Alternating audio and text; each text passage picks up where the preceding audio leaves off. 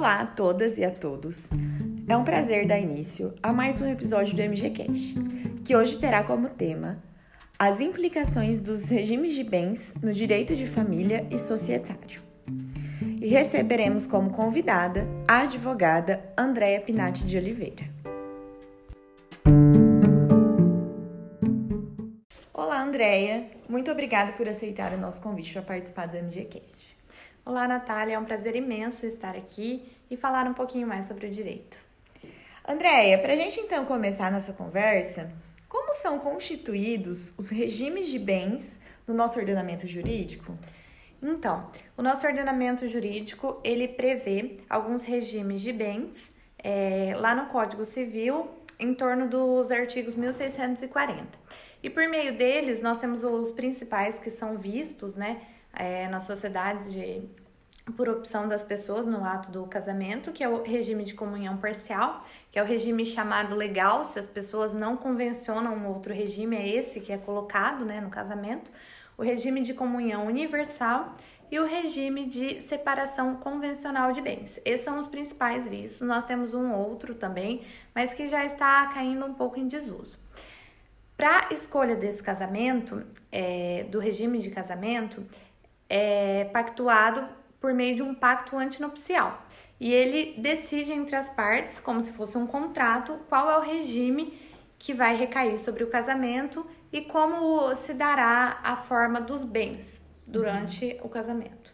É, nesse caso, então, as partes, os noivos, no caso, vão escolher a, a forma do regime de bens. Né? Isso, isso mesmo. Os noivos, eles escolhem, né, se eles decidirem, por exemplo, pelo regime de separação absoluta, ou, ou também chamado de separação convencional de bens.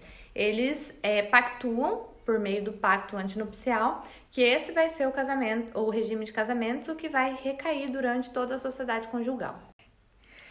Certo, Andréia. E quais são os efeitos do regime de bens durante a constância do casamento e em caso de divórcio, quando a gente está falando no âmbito de direito de família? É, essa pergunta é muito interessante, porque quando a gente escolhe o regime de casamento ou é, aceita o regime legal, né, que é o de comunhão parcial, ele impacta diretamente durante a constância do casamento e em casos de divórcio. Então é bom ter em mente que é estritamente para essas hipóteses. Então, o regime de comunhão parcial, por exemplo, ele define que os bens adquiridos na constância do casamento, de um modo geral, serão de ambos os cônjuges. Isso significa dizer que se uma pessoa casada pelo regime de comunhão parcial adquirir uma casa, mesmo que tenha sido colocado em nome de um dos cônjuges só, ele será de ambos, 50% de cada. Quando nós estamos falando do regime de comunhão universal de bens, ele significa que todos os bens adquiridos na constância ou antes do momento do casamento, todos esses bens serão de ambos os cônjuges. E na hipótese de alienação desses bens, por exemplo, de bens imóveis, como que funciona? Na hipótese de alienação desses bens, quando nós estamos falando de bens comuns, é necessário a outorga do outro cônjuge. Essa outorga significa dizer que o outro, o outro cônjuge, né, que não está, por exemplo, na, no nome do bem, no registro, ele precisa dar permissão para venda, alienação desse bem. Porque o bem pertence a ele também, né? Uhum, mas isso não são em todos os regimes, né? Não, são só nos regimes que nós vemos que os bens são considerados bens comuns. Então, os bens comuns são esses que eu falei que durante a constância do casamento, por exemplo, foram adquiridos num regime que predetermina que os bens serão de ambos os cônjuges. Entendi. E Andréia, quando a gente fala do direito sucessório, a gente sabe que o direito de família e o direito sucessório, por mais que eles normalmente são estudados em conjunto, eles possuem cada um seu regramento específico. É... Quais são os efeitos no direito sucessório dos regimes de bens? O efeito é bem diferente, porque, por exemplo, vamos é, para isso fazer um apanhado geral da diferença entre a meiação e a herança, por exemplo. A meiação, de forma técnica, ela, ela significa dizer que os bens que são comuns, eles determinam 50% para cada cônjuge. Uhum. E essa meiação é essa metade, que fica pré-definida para um dos cônjuges. Então, por exemplo, em casos de falecimento de um dos cônjuges, em que foi é, escolhido o regime de bens de comunhão parcial ou de comunhão universal, nós temos bens comuns entre os cônjuges. E dentre esses bens comuns, no falecimento tem reservada a meação do cônjuge sobrevivente, a metade dele, e de retirada essa meação, o que sobrou vai dividir entre os herdeiros, por exemplo, os filhos, quando existirem. Agora, em hipóteses de bens particulares, que é o caso, por exemplo, do regime de separação convencional de bens, nós temos é, que o cônjuge entra como herdeiro. E é, eu acho até interessante nós falarmos especificamente sobre o regime de separação convencional de bens. Uhum.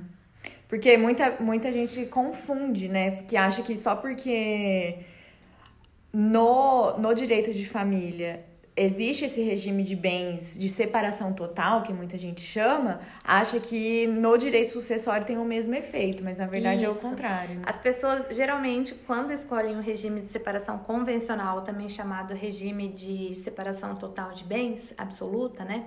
Eles escolhem por meio de pacto antinupcial e esse regime ele determina que os bens serão particulares.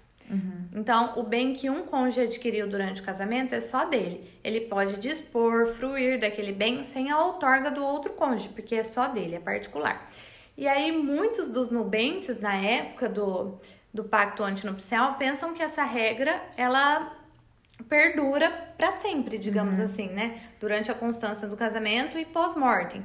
Mas não é bem assim. Durante a constância do casamento em caso de divórcio, nós preservamos os bens particulares. Sim. Então, se eles precisarem vender, não precisa da outorga, ou em caso de divórcio, cada um mantém a propriedade particular desses bens. Agora, se o cônjuge, um dos cônjuges morre, o cônjuge sobrevivente, ele entra como herdeiro desses bens particulares. E entrando como herdeiro, ele concorrerá juntamente com os outros herdeiros na herança. Certo, André, é muito esclarecedora. É... Mas então, quando a gente está falando de separação obrigatória de bens, previsto no artigo 1641 do Código Civil, como fica essa questão sucessória? Não vai ser igual, né? Na, no, igual quando a gente está falando do regime de separação total? Muito interessante a sua pergunta, porque a separação obrigatória, ela não é a mesma coisa da separação convencional.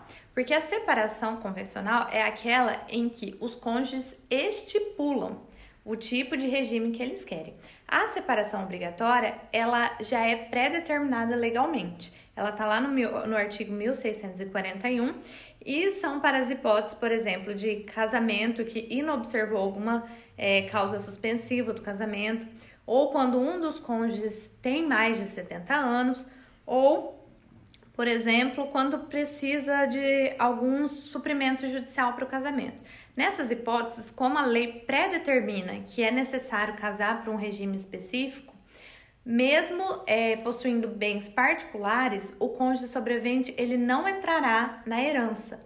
Então, quando a gente falar de direito sucessório na separação obrigatória, o cônjuge sobrevivente ele não entrará na concorrência da herança desses bens particulares. Certo, Andréia. Foi muito legal nossa conversa.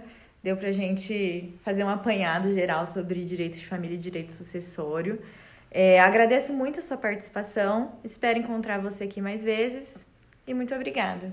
Eu que agradeço, foi muito legal a nossa conversa é, debater sobre temas que muitas pessoas têm dúvida, né? Uhum. Então é muito importante prestar atenção no, o, no regime de casamento a ser escolhido e ter a noção de que esse regime escolhido ele impacta diretamente durante a constância do casamento em caso de divórcio, mas que as regras serão diferentes em caso de morte de um dos cônjuges.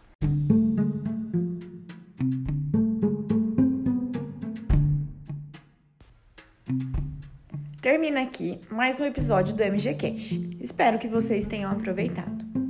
E se vocês gostaram desse episódio e querem acompanhar mais conteúdo como esse, sigam as nossas redes sociais e acompanhem também as publicações no site www.medina.adv.br. Um grande abraço e até mais!